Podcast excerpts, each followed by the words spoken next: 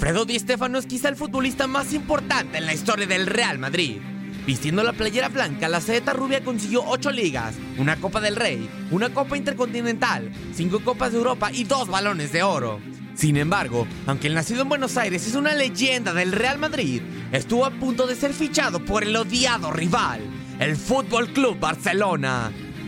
Después de un exitoso periodo con River Plate, club que lo vio nacer, Alfredo Di Stéfano dejó la Liga Argentina con destino a Colombia, donde jugaría para el Millonarios. No obstante, el país cafetalero contaba con dos ligas de primera división, el Campeonato Colombiano y la Liga Di Mayor, donde militaba el cuadro bogotano.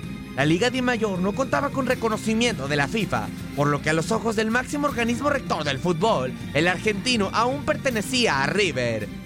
La fama de la saeta rubia llamó la atención de los mayores clubes españoles, el Barcelona, quien pretendía que formara una dupla de miedo con su delantero Ladislao Kubala y el Real Madrid, quien buscaba apuntalar a su equipo de cara a un legendario torneo que estaba a punto de inaugurarse, la Copa de Europa.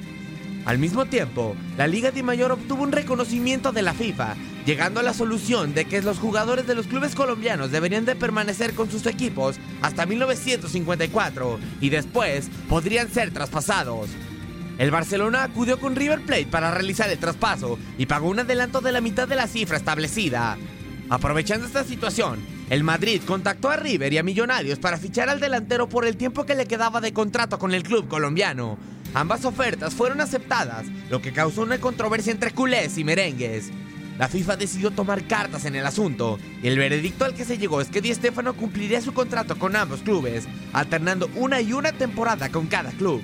El Barcelona se mostró en desacuerdo con esta situación y con el fin de evitar más conflictos se retiró de las negociaciones, dejando libre el camino para su máximo rival para fichar al argentino. 15 títulos después, Alfredo Di Stéfano se convirtió en un verdadero símbolo del madridismo y para muchos es el mejor futbolista que jamás ha jugado para el Real Madrid. Pero pocos recuerdan que la saeta rubia estuvo a punto de formar parte del odiado rival. Para tu DN Radio, Max Andalón.